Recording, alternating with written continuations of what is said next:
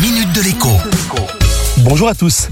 La galère continue pour les centaines de milliers d'artisans, de commerçants, de professions libérales et d'auto-entrepreneurs. Bien sûr, le gouvernement a promis non plus 1500 euros, mais 10 000 euros d'aide par mois au maximum.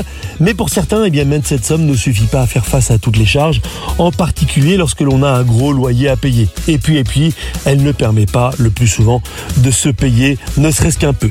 Pour mémoire, les charges sociales à acquitter cette semaine peuvent être reportées sans pénalité.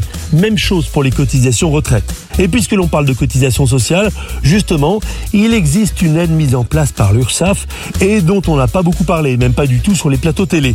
Cette aide, d'un montant de 1000 euros pour les artisans, commerçants et professions libérales et de 500 euros pour les auto-entrepreneurs, est versée directement par les caisses de sécurité sociale. Pour la demander, il faut remplir un dossier simplifié sur sur ursaf.fr ou sur auto-entrepreneur.ursaf.fr. Le tout en fonction, bien sûr, de sa situation personnelle.